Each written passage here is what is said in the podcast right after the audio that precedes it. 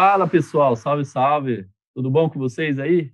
Esse cenário novo aqui que a gente está é uma é uma novidade para vocês, né? Nós estamos estreando aqui o nosso canal no YouTube. Inclusive, para você aí que está chegando, não sabe o que, é isso aqui, esse é um podcast que fala bate-papo né, com artistas sobre referências, trajetória de vida, influências, é, pessoas que trabalham com arte, né, não só artistas, de qualquer área, qualquer temática. Então, a gente bate papo aqui semanalmente com pessoas e é, a gente está estreando o canal no YouTube. Então, ajuda a gente aí. Se inscreve no canal, curta o vídeo, compartilha aí com o pessoal, manda para todo mundo aí que gosta de ouvir um podcast, que gosta de falar sobre arte. E estamos aqui nessa estrutura bonita para caramba, aqui na produtora Lopes FX, para você que precisa aí, falando um pouquinho deles, né? Para você que precisa produzir seu conteúdo, quer fazer podcast, quer fazer conteúdo digital, né? Para usar aí no, na, nas suas plataformas. Procurem eles, o link vai estar tá aí na descrição do vídeo. E é isso aí. Agora, começando o nosso episódio aqui, estou com meu parceiro Léo. E aí, mano? E aí, mano? Primeira vez aqui, agradecer a produtora Lopes. Para a gente é um prazer, puta estrutura, né? É, você viu um, só? Um ano atrás, A gente nem imaginava que ia estar nessa estrutura, né? Exato. Muito louco. E é isso aí, mais um episódio do Consuma Arte e estreando aqui o canal do YouTube, galera. É isso. E hoje a gente vai bater um papo aqui com uma pessoa que, que faz um tempo que a gente acompanha o trabalho dela. Ela, ela é artista, antes de mais nada, né? Ela fala sobre arte, escreve sobre arte na Casa Vogue Brasil. E ela fundou o Museu do Isolamento. Museu do Isolamento, que é o primeiro museu digital do Brasil. Estamos com ela aqui, Luísa Adas. Tudo bom, Luísa? Prazer, obrigado e bem-vinda. Oi, Henrique, oi, Leonardo. Muito obrigada pelo convite. Estou super contente aí de fazer parte da história de vocês, né, da história do canal. É, muito obrigada pelo convite. Ah, que legal, Luísa. Para a gente é um prazer. É, é, o que você falou, né? A primeira a participar aqui de um vídeo no YouTube. Para a gente é uma honra aí te receber. Com certeza vai ser um papo incrível aqui. Vamos lá. A gente, a gente aproveita, Luísa, para roubar um pouquinho da sua experiência para falar com o vídeo, né? No, no é vídeo aqui, você que já tem um canal, inclusive, a gente vai deixar para o pessoal aqui no, na descrição o canal de você, de vocês lá do Museu do Isolamento, né? Mas conta aí, o que, que é o Museu do Isolamento? Como que surgiu essa ideia, né? Como que nasceu isso? Claro.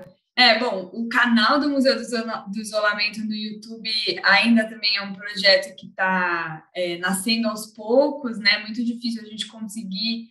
É, a gente se propõe a ser realmente um museu, a pensar em todas as partes que constituem um museu, e às vezes falta braço para vontade de fazer coisas, né? É, então a gente ainda está caminhando aí no sentido de conseguir ter uma, um YouTube que também fale sobre arte, sobre os artistas que estão dentro do nosso acervo.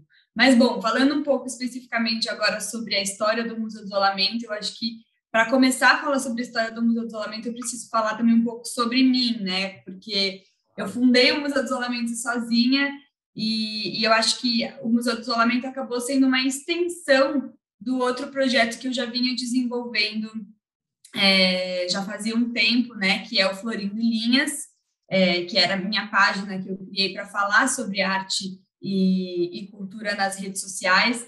Eu não sei se quando esse vídeo for publicado ele ainda vai se chamar Florindo Linhas, porque muito em breve, né, eu acho que eu preciso cada vez mais trazer o meu nome, trazer o meu rosto, porque sinto que as pessoas se identificam com pessoas, então é, eu quero cada vez mais trazer a Luísa Adas para dentro do, do papo das artes, né, mas eu sempre, desde pequena, sempre fui muito apaixonada pelo universo da arte, sempre fiz aula de tudo que vocês possam imaginar. Então, desde coisas relacionadas a artes visuais, que é especificamente que eu trabalho, até coisas que vão além disso, né? Então, eu fiz aula de música, de teatro, de todas as linguagens. Só que à medida que eu fui crescendo, eu fui notando que talvez eu me interessava mais, né, por comunicação do que por é, o fazer artístico profissional, né? Claro que o fazer artístico está sempre na minha vida. Eu me considero sim uma artista, não um profissional, mas uma artista.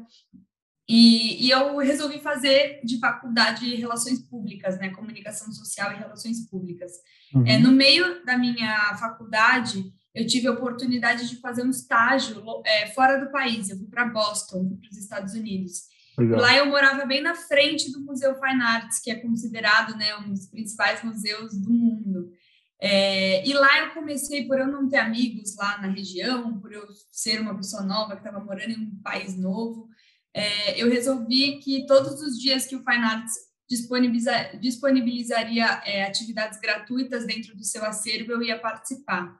É, então, eu comecei a frequentar muito aquele espaço e eu comecei a ficar realmente apaixonada pela forma como, à medida em que eu ia frequentando mais e mais aquele lugar, ele parecia para mim cada vez menos intimidador, né? Às vezes a gente tem a noção do museu enquanto um espaço distante, enquanto, enquanto um espaço muito erudito, muito difícil, e eu gostava muito dessa quebra, né? Como que a, a, equipe educativa, a curadoria do museu pensava realmente nessas intersecções entre o público e o museu.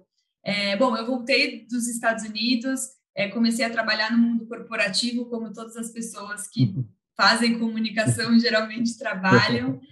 É, e chegou um momento, né, em 2018, que eu, eu acabei, eu, eu sofri um acidente, hoje em dia eu estou super bem, mas eu uhum. machuquei a minha coluna e, e foi o primeiro, eu costumo dizer que foi o meu primeiro isolamento social e que eu fiquei bem Frida Kahlo na minha casa, né, fiquei deitada, sem poder me mexer muito, estava de colete, hoje em dia, né, graças a Deus não foi nada grave, mas foi um momento que eu tive que ficar mais de molho. E esse momento ele começou a me trazer reflexões, né? Poxa, de que forma que eu consigo utilizar esse conhecimento que eu venho aprendendo na faculdade em relação à comunicação, em relação a trazer informações de uma forma mais acessível para as pessoas e ainda conseguir mergulhar nesse universo que eu sou completamente apaixonada, que eu enxergo que é o meu propósito de vida trabalhar com isso, que é o universo da arte, né?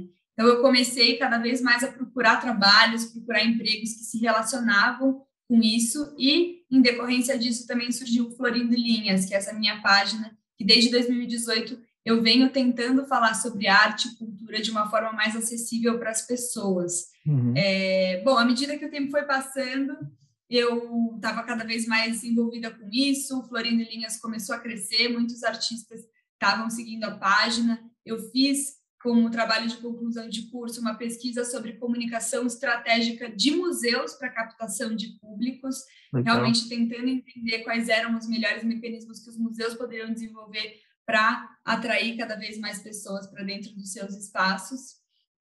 Fun fact aqui, né? Eu, eu apliquei para entrar em todos os museus da vida, não passei em nenhum. Agora dá vontade de falar, tipo, não tá quero falar essa palavra, não sei se pode, mas dá vontade de falar, tipo, chupa, sabe? É. tô brincando, não, tô brincando. Mas eu tentei realmente aplicar para entrar em todos os museus, instituições culturais, e acabou que eu sempre ia. Eu trabalhei com consultoria de arte, trabalhei em parceria com museus, mas não dentro do museu especificamente. E aí eu estava né, nesse momento de, é, de pegar vários jobs, de trabalhar em consultoria de arte, de trabalhar em, desenvolvimento de projetos. Então, fiz Prêmio Brasil Criativo, fiz Dia Mundial da Criatividade e aí veio a pandemia e virou todos nós de. né, virou todo mundo do avesso, assim. E eu comecei a pensar, poxa, se para mim, né, que trabalho com, com comunicação, que é um setor que foi, foi afetado, mas um pouco menos do que o setor das artes, já está difícil, Imagina para os artistas que não têm um espaço para divulgar o seu trabalho, para falar sobre o seu trabalho, né? Uhum. É, então, depois de uma sessão de terapia ali com a minha psicóloga, eu falei, poxa, seria legal a gente conseguir criar um museu que exibisse toda essa produção artística que está sendo feita agora e que talvez é, é, não tenha um, um lugar no mundo ainda, né? A gente talvez precise de um museu que dê espaço para pequenos artistas que ainda não estão em instituições tradicionais, né, para que eles consigam realmente colocar o seu trabalho no mundo, conseguir ser ouvidos por cada vez mais gente. E foi nesse momento que eu resolvi criar o Museu do Isolamento, realmente como um espaço de difusão de arte e cultura. é, implementando as minhas estratégias de comunicação que eu achava que eram ideais para atração de novas pessoas, de novos uhum. frequentadores, né? E comecei a repensar esse formato de museu, né? De que forma que o museu digital ele consegue ser um, um espaço sem barreiras e sem fronteiras que às vezes acabam afastando as pessoas, né? Eu sou a maior fã do planeta das experiências físicas, nunca jamais quero que elas deixem de existir. Acho que você ver uma obra ao vivo é completamente diferente de você ver uma é, obra na tela do celular. Mas eu acho que o Museu do Isolamento talvez seja uma iniciativa para ajudar as pessoas a darem o primeiro passo, uhum. né? E para também conseguirem incorporar mais arte para o seu cotidiano, da mesma forma que você vê blogueiras, que você vê carros, que você vê é, coisas relacionadas ao mundo fitness, você também pode estar em contato com artistas que vão te trazer reflexões diárias acerca do momento que a gente vive. E só para concluir, que eu, seja, que eu já estou falando muito aqui. Imagina. A gente começou a notar que eu, eu falo a gente, porque hoje em dia eu tenho uma assistente, tá, gente? Mas até pouco tempo atrás eu fazia tudo eu mesma. Mas, enfim. É, eu comecei a notar que, para muito além de falar sobre pandemia, os artistas eles estavam começando a falar sobre os seus diferentes tipos de isolamentos que eles sofriam, uhum. né? Então, é, a gente nunca colocou como uma, uma condição eles mandarem obras que falassem apenas sobre pandemia, isso nunca foi um, um, um checklist, né, uma obrigatoriedade que eles precisavam cumprir para fazer parte do museu, mas a gente começou a notar que o Museu do Isolamento estava se tornando o Museu dos Isolamentos, né, que buscava tirar do isolamento esses isolamentos, né, é um nome até um pouco contraditório, mas é, é isso. A gente começou a falar sobre isolamento racial, sobre isolamento econômico, isolamento cultural, isolamento de gênero e tantos outros que é, muitas vezes não, não tinham até então um espaço para né, um museu que topasse colocar aqueles trabalhos. Sim, sim. É, eu acho que, que tudo isso que você falou, Luísa, vem muito de encontro com o nosso projeto também, né? Eu acho que a gente criou isso daqui é, querendo dar mais visibilidade, trazer mais o.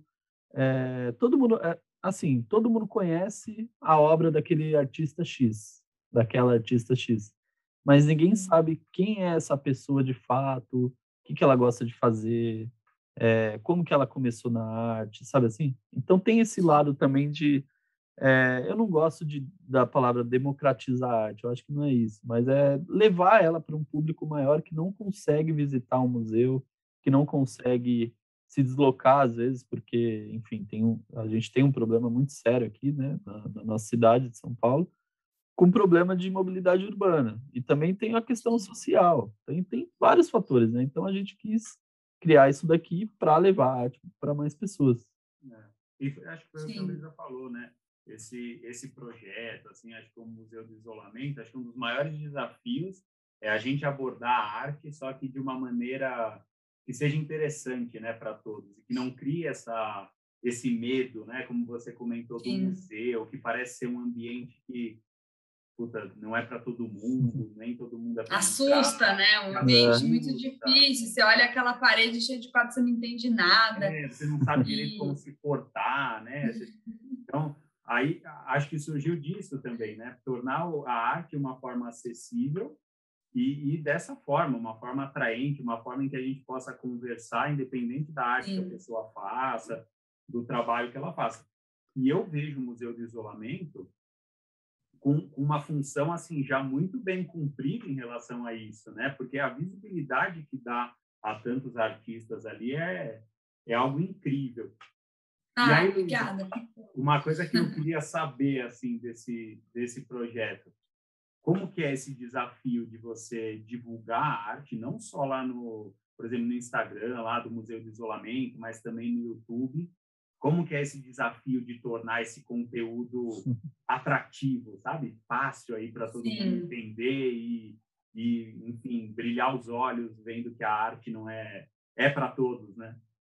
É, então eu acho que esse é o grande desafio, assim, né? Porque eu até escrevo isso na, na bio do meu Instagram pessoal, é, que eu tento falar sobre arte de uma forma simples, sem ser simplista, porque eu acho que existe uma linha muito tênue entre você falar de uma forma simples algo e você não trazer profundidade e ser simplista naquilo que você está falando, né? Uhum. Então, eu acho que é, é, muito difícil nesse momento que a gente vive é, com, né, à medida, à medida em que a gente também né, tem a, a, o avanço das redes sociais, isso sim ajuda os artistas a conseguirem visibilidade, alcance, também é muito delicado porque a gente acaba é, que cada vez menos se informando com informações profundas é, que, que, que às vezes né quando você fala de arte você precisa de um tempo para ler aquilo para entender aquilo.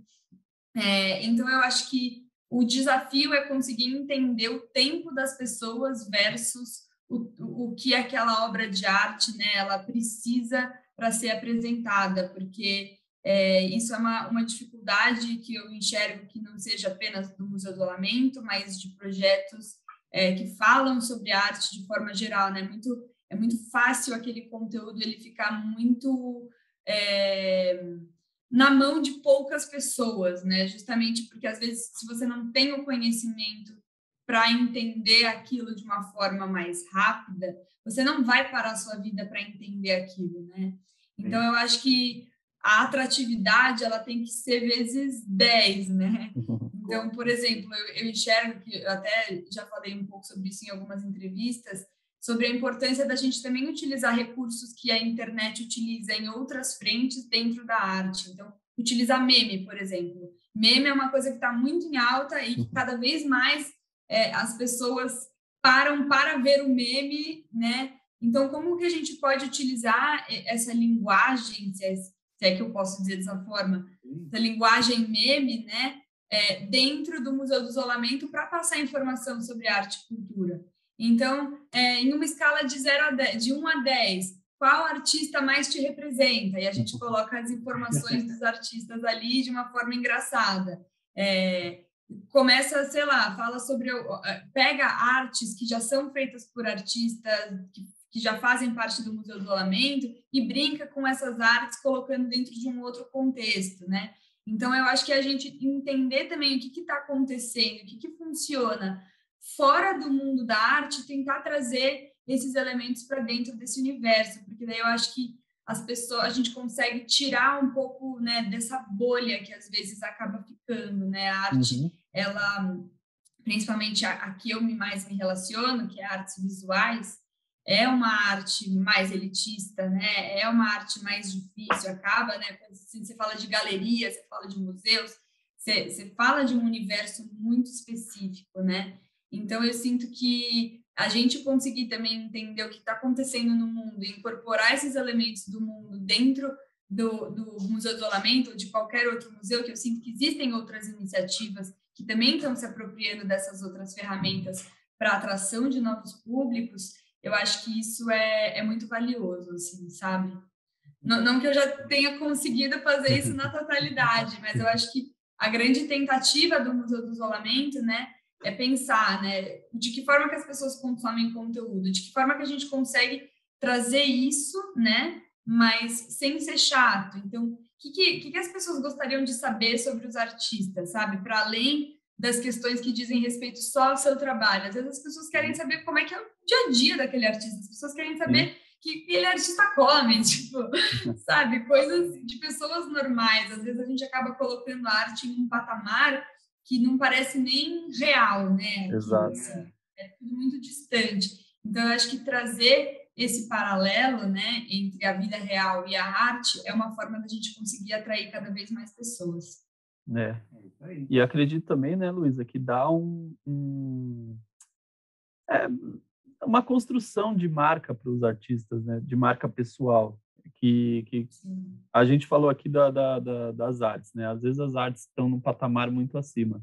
Eu acho que a partir do momento que a gente começa a contar essa história, de que, que o artista gosta, o que, que ele faz, é, quem é ele, ela, da onde ele veio, da onde ela veio e tal, tal, tal, e usar todos esses é, artifícios, né, esses meios de comunicação para fazer isso, eu acho que acaba acaba dando um peso muito muito grande para o trabalho final do artista, né? que é isso. Sim, total. E eu acho que é por isso também que eu tento cada vez mais, é, não que eu apareça todos os dias no Museu do Isolamento, mas eu tento também mostrar para as pessoas que por trás desse perfil que parece institucional, existe uma pessoa, uhum. né? Existe uma pessoa que está lendo os comentários, existe uma pessoa que se preocupa com se alguém se sentiu ofendido ou não, existe uma pessoa que está ali, que, que, que, que realmente está fazendo aquela curadoria. Então, eu acho que aparecer cada vez mais a, é, a, minha figura e a figura dos artistas e a figura de quem trabalha comigo é muito importante para a gente conseguir humanizar o museu, sabe? Às vezes é o museu ele parece muito distante também por ele não utilizar figuras, né, pessoas. Uhum. Então eu acho que trazer a, é, a, imagem realmente de pessoas é uma forma da gente conseguir humanizar. Sim. Ah, e, e assim, né, o Museu do Isolamento é, tem esse nome Museu do Isolamento, mas é para as pessoas se sentirem acolhidas, né? E acho que nessa pandemia o que a gente mais precisou era de contato, né? Era de ter essa referência da pessoa, que nem você falou, eu, Luísa, sempre estou aparecendo, porque isso é que faz falta, né? Se você tivesse Sim. criado ali um, um, conteúdo que é só aquilo, a arte, é a mesma coisa, talvez não tirasse muito a pessoa do isolamento, Total, eu acho que você tocou num ponto, eu acho que você tocou num ponto muito importante também, que é essa questão, é, não sei, um pouco da empatia, assim, né? Uhum. Às vezes, principalmente nesse momento de isolamento social, é, as redes sociais, às vezes, elas dão a impressão de que a vida de todo mundo é sempre maravilhosa o tempo inteiro. E eu é. acho que o Museu do Isolamento, ele brincou com isso de uma forma muito interessante, né? Por quê? Porque eu acho que a gente colocou obras que falavam sobre o momento do desconforto. A gente falou, pegou obras que falavam sobre a tristeza, mas também sobre a diversão, mas também tipo a surpresa de você gostar da sua própria companhia em um momento que teoricamente você não deveria gostar.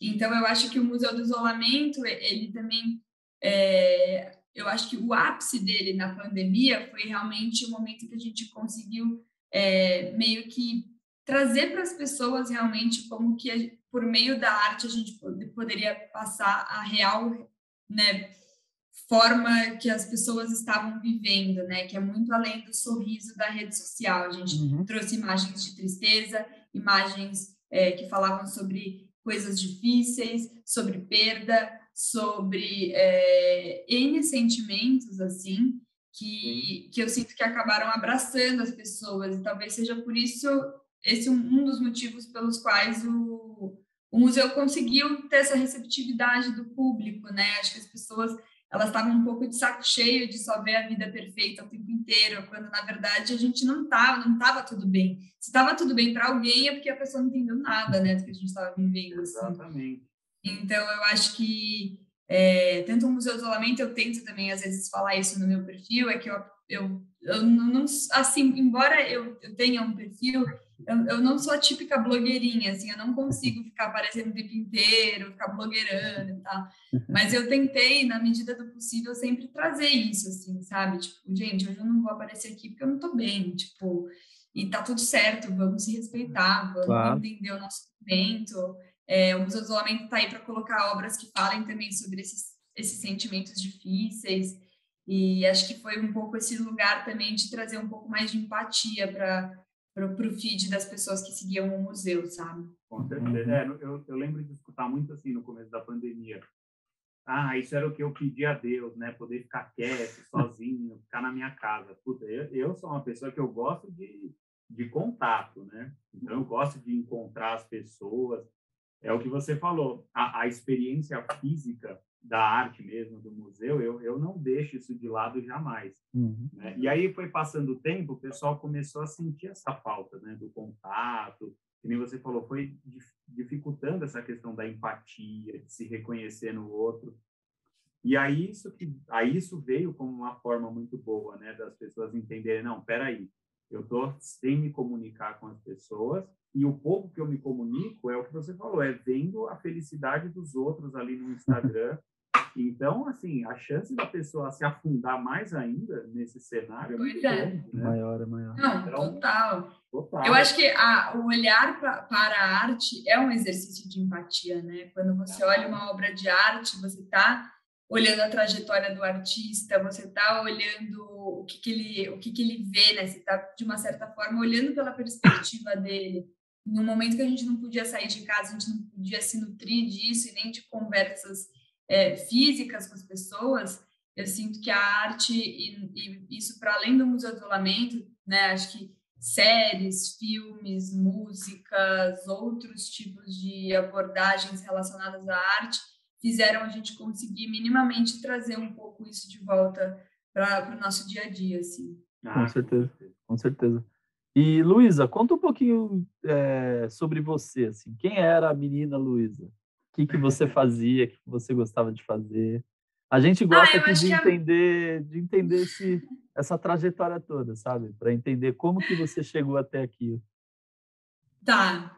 Eu acho que a, a Luísa, ela é uma pessoa muito energética, assim, sabe? Eu sou uma pessoa muito, muito cheia de vida. Eu acho que eu gosto sempre de estar... Tá, ah, não sei, de estar tá conhecendo pessoas, de estar tá conversando. Cada, eu, eu, brinco com a minha mãe que eu, eu sinto que eu estou me tornando aquilo que eu mais temia, que é a pessoa antissocial. Acho que a pandemia tem me, me, me, feito um pouco essa pessoa, mas geralmente eu sou aquela pessoa que adora sair e conversar com as pessoas.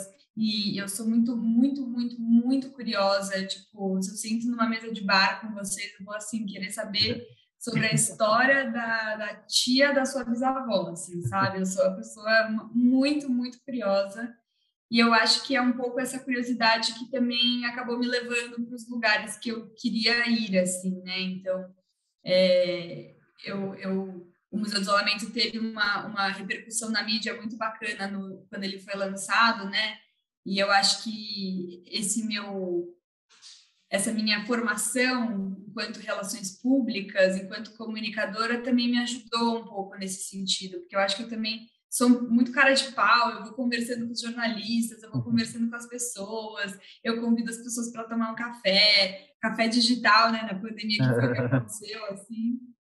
Mas eu, eu acho que eu sou um pouco, desde pequena, assim, meus pais tiram muito sarro de mim, eu sempre fui é, bem não sei, tipo, mais, mais extrovertida, assim, sabe? Uhum. Então, eu, eu não tenho muita, muita vergonha das coisas, assim, eu acho que se eu tô ali para colocar meu trabalho no mundo, eu preciso colocar minha cara para bater mesmo, porque se eu não fizer por mim, ninguém vai fazer.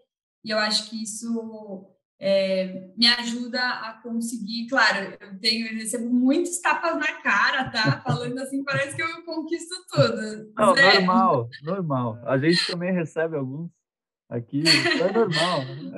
Mas eu acho que cada vez menos, né? Porque cada uhum. vez que você consegue avançar, é, tem pessoas que vão estar cada vez mais dispostas também de te abrir é, portas, de, de te ajudar. Então, é, acho que um, um, pouco isso, assim. A, a Luísa sempre foi muito, né? Muito feliz em tudo. Acho que eu sempre procurei também é, encontrar felicidade nas coisas que eu fazia, assim, sabe? Eu acho que para mim trabalho é algo muito importante, porque eu sinto que a gente passa tanto tempo das nossas vidas trabalhando que eu, uma garota super privilegiada, que tem pais que me apoiam, é, na escolha da minha profissão. Eu vejo que não faz sentido eu passar a minha vida inteira fazendo algo só por ganhar dinheiro, só uhum. para ter uma posição bacana em uma empresa. É, eu acho que eu sempre enxerguei o meu trabalho como um grande propósito de vida, de não só eu me alavancar, mas eu puxar pessoas comigo. Acho que é, é isso que guia também a minha, a minha carreira, a minha, as minhas escolhas, né? Eu acho que não faz sentido a gente o, o nosso brilho ele só, só brilha cada vez mais a gente conseguir trazer outras pessoas para brilharem junto com a gente, né? Uhum. Então eu sempre tento é, utilizar essa forma de pensar para nortear tudo que eu faço, assim. É, e, e, isso que você falou, né, de trazer o brilho das pessoas junto, nada mais é do que o Museu do Isolamento, né? Então, eu fico imaginando você lá na pandemia falando assim, puta, o que, que esses outros artistas estão fazendo, né? Como que eles estão? Com o que, que eles estão pensando? Eles estão produzindo, não estão? A produção mudou, não mudou? Então, acho que essa sua curiosidade e esse seu gosto, né, de, assim, conhecer as pessoas, saber mais, assim, é perfeito, né, com esse seu, com esse seu projeto. Porque o que a gente mais vê ali é isso, né? As pessoas, só que por meio da arte, falando do que estão passando, contando a sua história. Então, assim, é, é bem isso que você falou mesmo, essa, esse seu jeito, assim, eu, e eu concordo com você, Luísa. Essa história do trabalho ser algo cansativo, que a gente torce para acabar, nossa, se bobear, né, passa a vida e você tá ali nessa história. Na mesma, fica na mesma. Né? E eu fico imaginando assim, eu não tenho muito isso, mas vocês dois é, têm aí um contato maior com o mundo corporativo, né? É um ambiente, acho que um pouco difícil, né, em relação a, a essa liberdade. Então, eu fico Sim. imaginando que deve ser difícil, né? É, é um pouco, é, é um pouco não é, não é 100% feliz, não, né? Eu acho que é, né? nem, nem 90, não chega nem a 90 feliz. Mas é, eu acho que, que a gente tem que procurar é, usar dos nossos. Eu, eu acho que você fez, Luiz, assim, um, um a, a, decisão de ter, de ter partido para o mundo da arte, para trabalhar com isso, para criar o teu canal de, de comunicação é, com uma ideia tua, 100% tua, né? Uma ideia autoral. Eu acho que é um pouco desse. A gente acaba se formando e na faculdade a gente não aprende, né? Eles não ensinam que o mundo corporativo, na verdade, é muito difícil. Não é só você saber é, a tua profissão ou não. Existem mil outras coisas que, que dependem é, do, do para você crescer dentro de um de um de um lugar, né? e eu acho a relação com a, é, é, eu acho que isso daí é o 100%. Assim. Dificilmente assim. se aprende isso, né? é, não aprende. E eu acho que esse lance de ter criado o museu, ter criado o teu perfil, é, querendo ou não, ele, ele, ele conta muito sobre você, sabe? Que eu acho que é, é essa é a Luísa, a essência do, do museu, a essência do, do teu perfil é o que você falou aqui pra gente, né? Assim como é, vários artistas aqui que a gente já ouviu histórias que a gente nem imaginava, mas que bom ter ouvido, né? Que bom ter ouvido. Inclusive, Sim mandar uma mensagem para você aqui de um artista que já teve a obra dele é a obra dele postada lá no Museu do Isolamento, e ele já teve aqui com a gente no, no Consuma Arte, que é o Giovanni Correa, ele é lá de Salvador. E ele mandou, sou ah, fã dela, conheci o trabalho depois de ter uma arte minha postada lá no Museu do Isolamento. Manda um beijão.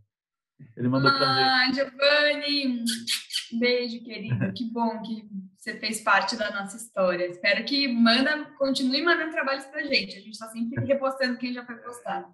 E o Giovanni, não é porque ele passou aqui não, mas ele é um cara espetacular, né? Não, ele é fera, ele é, um ele é muito bom. muito legal, não só como artista, mas como pessoa. Foi um papo incrível que a gente teve aqui com ele. Um abraço para você, Giovanni. Posso só completar uma, uma coisa que a gente estava falando? Manda a gente estava falando bastante sobre o mundo corporativo, né? O Henrique falou sobre é, o quão difícil é realmente, né? A gente é, ah, essa trajetória dentro do mundo corporativo que às vezes a gente não aprende na faculdade como é que tem que lidar com isso. Mas eu, eu tenho assim recebido gratas surpresas atualmente do mundo corporativo que tem se mostrado muito dispostas, é, as empresas muito, né, se colocaram de uma forma muito disposta a, ajudar projetos de arte a irem para frente, né?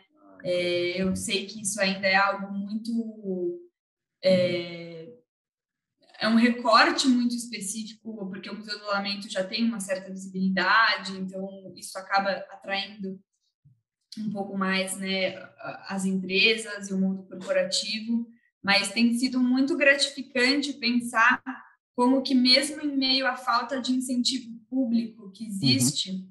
a gente está conseguindo cada vez mais é, pessoas que estão a fim de fazer a coisa acontecer junto com a gente, assim, sabe? Porque se a gente for depender de iniciativa pública, é, né, a gente não sai do lugar e, e, e eu sou, claro, tento me aproximar de marcas e de pessoas que eu realmente acredito, porque eu não consigo também fazer uma parceria com uma empresa, com uma marca que eu não me identifico, que eu não, não enxergo uma relação, um propósito nisso.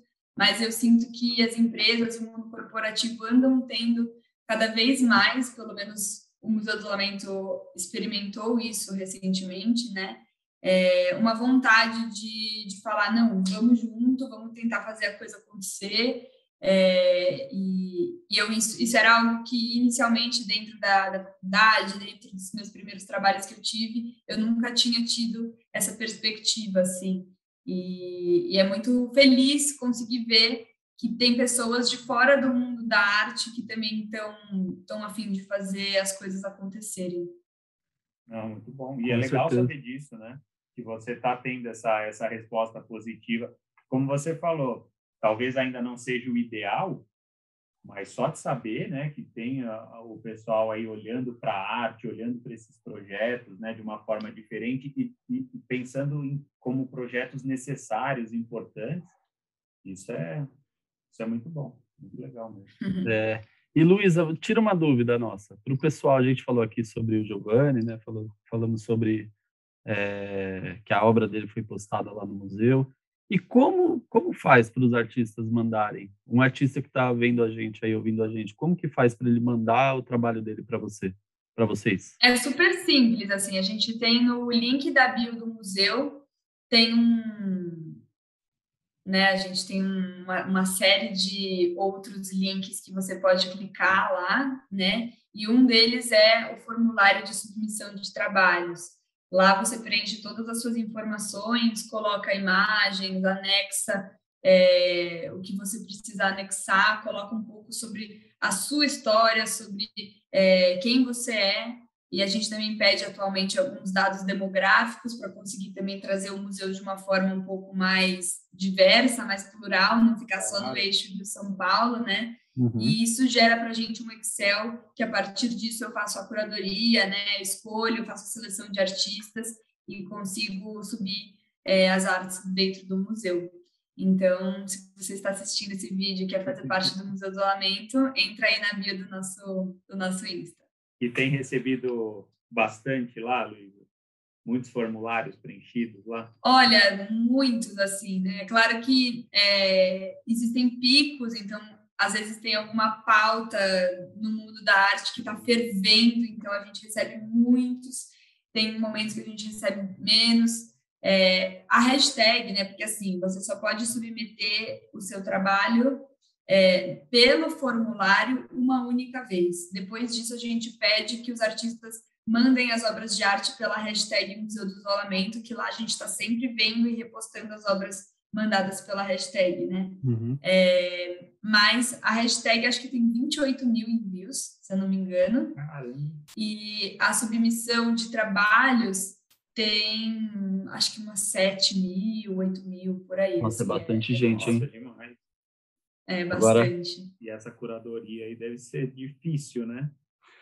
É, é difícil, é muito difícil, porque às vezes né, as pessoas acham que é algo pessoal com o artista, né? Tipo, ah, você não gostou do meu trabalho. Imagina. Não, tipo, nada a ver, a gente só tenta entender quais são as pautas que estão sendo discutidas na, na sociedade, tenta pensar quais as obras que foram enviadas para a gente que dialogam com essas pautas, né? Não tem, Sim. é humanamente impossível a gente colocar 28 mil trabalhos no nosso feed. Então, é, é um trabalho difícil e principalmente, né, eu falo sobre curadoria, mas a gente faz muito mais uma seleção de imagens, né? Claro que a curadoria ela existe dentro do nosso site, ela existe dentro de outras iniciativas que a gente desenvolve, mas a gente está sempre repostando obras, é, fazendo essa seleção de imagens que vão fazer parte do, do feed aí do museu. Legal, que legal. E isso você faz sozinha? Ah, não, agora você falou né? que tem mais uma pessoa que trabalha com É, eu tenho uma assistente, mas a curadoria eu, eu que faço, assim. Tipo, ela me ajuda bastante, a Cacau, um beijo para Cacau, é um amor, muito querida, muito amável. Ela me ajuda, assim, na seleção das imagens, ela sobe para mim algumas, é, as imagens selecionadas no, no, no nosso aplicativo que, que coloca lá no museu e tudo mais mas quem lidera isso, quem faz toda a escolha de fato dos artistas, tipo, eu vi todos os artistas um por um, assim, tipo, fui eu quem vi tudo, assim. Então, é, sim, sou, sou eu que faço. Ah, dá, dá, trabalho, mas assim, né, você tem um, um material enorme. É um conteúdo então, muito você bom. é um puta aprendizado, né, isso aí. É. Um Muito, conteúdo nossa. assim que você deve ver cada coisa além do que É imensurável, assim, você, você é. ganha repertório, né? Nossa, você ganha é repertório de arte independente, né? Eu, eu faço pós-graduação em teoria e crítica em história da arte, estudo todos os movimentos tradicionais, sei falar sobre eles, mas é muito difícil a gente conseguir realmente ver museus e iniciativas que se dedicam a falar sobre arte independente, né? Que, que, que é arte independente, arte que não é vinculada necessariamente a uma instituição, uma galeria de arte. Então, é, conseguir fazer esse mapeamento de quem são os artistas que estão tendo essa produção é muito interessante, principalmente tendo em vista que a gente lida com artistas muito jovens, né? Artistas que estão trabalhando linguagens jovens, né? novas, jovens. Então, é, é muito bacana ter esse contato. Ah, Legal, legal. E mais uma pergunta aqui que mandaram para a gente. A Ellen, inclusive, mandar um abraço para a Ellen. Aí eu corto o cabelo com a Ellen. Ela é uma DJ que em breve, que, é, em breve ela vai estar aqui. Já falei com ela. A gente precisa acertar as datas aqui.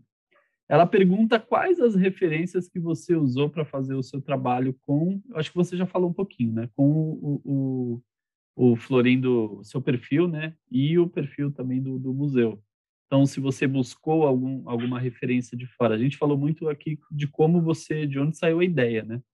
É, mas Sim. se você teve alguma referência que você viu fora, trouxe alguma coisa e juntou e criou ele, ou, ou como que foi? Olha, o Museu do Isolamento, especificamente, é, eu me inspirei bastante em coisas que aconteciam fora do mundo da arte. Então, é isso, outras páginas e tudo mais. É, dentro do mundo da arte, eu me inspirei muito no Covid Art Museum, que foi um museu digital espanhol que surgiu e que também ganhou uma magnitude bacana durante a pandemia. Uhum. É, mas eles se focavam em falar exclusivamente sobre isolamento da Covid, sobre Covid-19, não era o nosso objetivo, né? A gente trouxe aí nossas mudanças.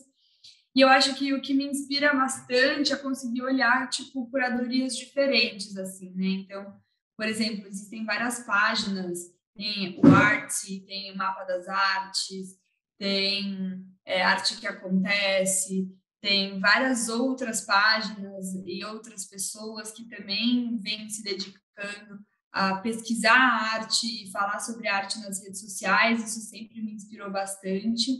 E acho que é, dentro da minha própria página, né, eu pego bastante referência do que eu vejo principalmente relacionados a, a entretenimento, né? Eu, eu, sei que existe uma grande diferença entre arte e entretenimento, embora a arte seja também uma forma de você se entreter, mas uhum. existem várias pessoas que se incomodam com, com isso, porque a arte ela tem o objetivo de questionar e de provocar, e eu concordo completamente mas eu tento beber bastante é, do entretenimento, de entender como que esse conteúdo sobre moda, sobre é, é, outros universos, eles podem servir de insumo para a gente também pensar uma comunicação um pouco mais é, acessível relacionada à arte. Claro, mais uma vez, não tentando, né, tentando não ser simplista, tentando trazer a complexidade que a arte é, propõem para a gente, isso é o,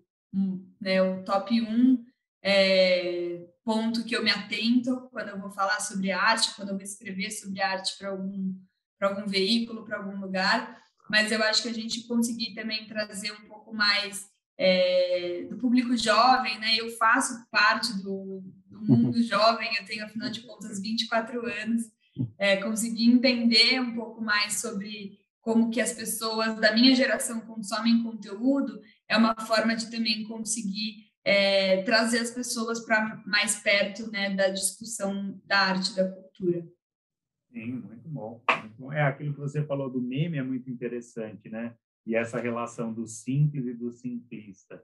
Né? Você pode usar um meme só como uma forma de atrair né, o, a, as pessoas. e aí depois você joga o conteúdo ali de uma forma mais detalhada. E é o que você comentou. Ser simples não significa que falta conteúdo. Você pode se aprofundar, Sim. só que respeitando a linguagem né, de quem está consumindo aquilo.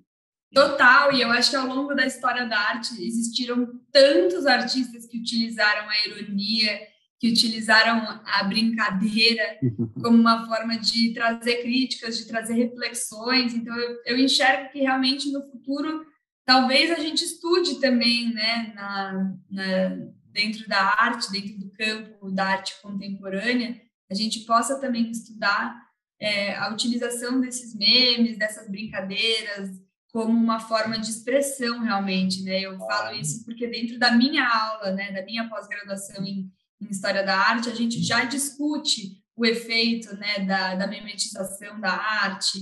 É, tem o New Meme Museum, que é uma página engraçadíssima que fala, faz várias críticas ao mundo da arte de uma forma é muito, muito bem humorada.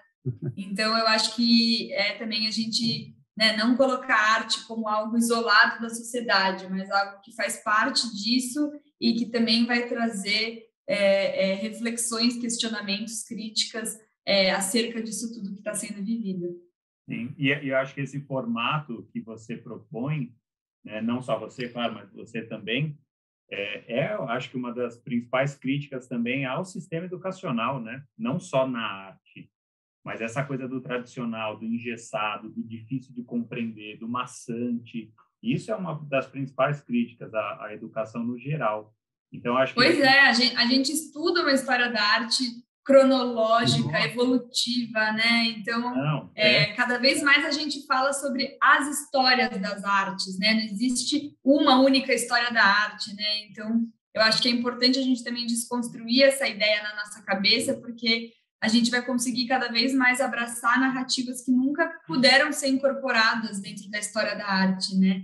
Que é a reivindicação que pessoas, né, que fazem parte de povos originários, é, de comunidades é, minoritárias, né, que são consideradas minoritárias, vem tentando trazer, né, essa discussão para dentro da arte. Uhum. Então, eu acho que é, é, um pouco isso também que a gente tenta abordar dentro do Museu do Isolamento e dentro de todos os projetos que eu também claro. busco me relacionar. Muito bom. Não, muito é legal, muito legal, Luísa. Agora eu tenho uma dúvida, né? Nós estamos aqui no nosso primeiro uhum. vídeo no canal do YouTube. E assim, você falou, eu não sou do tipo blogueirinha, com certeza eu também não. Não, eu, eu não, não sou, eu não sou. Como que foi, Luiz, essa história de começar a publicar os vídeos, colocar mais a sua cara ali, até, até a questão de escolher os temas, tudo isso? Assim. Sim. É, eu acho que, assim, falar para mim nunca foi um problema. Eu nunca tive grandes problemas em falar em público, em me expor. É, eu falo que eu não sou eu não sou muito blogueirinha e zero menosprezando a carreira de, claro. de, de blogueiros, de influenciadores, é, é, que eu não tenho saco, sinceramente, de filmar de ficar filmando o meu dia a dia. Disposição, né? Agora, é, é exposição, ai, vou ficar filmando aqui, vou tirar foto da minha comida, vou tirar foto. Eu não, não tenho saco nesse sentido, né? Mas quando eu estruturo algo, quando eu monto um roteiro, quando eu estudo um artista e falo sobre esse artista, é, eu não tenho problema em relação a isso, né? Uhum. É muito mais, eu falei que eu não sou blogueirinha, não tanto no me expor e falar sobre arte para as pessoas, muito mais no sentido de que eu não consigo parar minha vida para ficar é, dentro do, do, digital o tempo inteiro, assim, sabe? Uhum.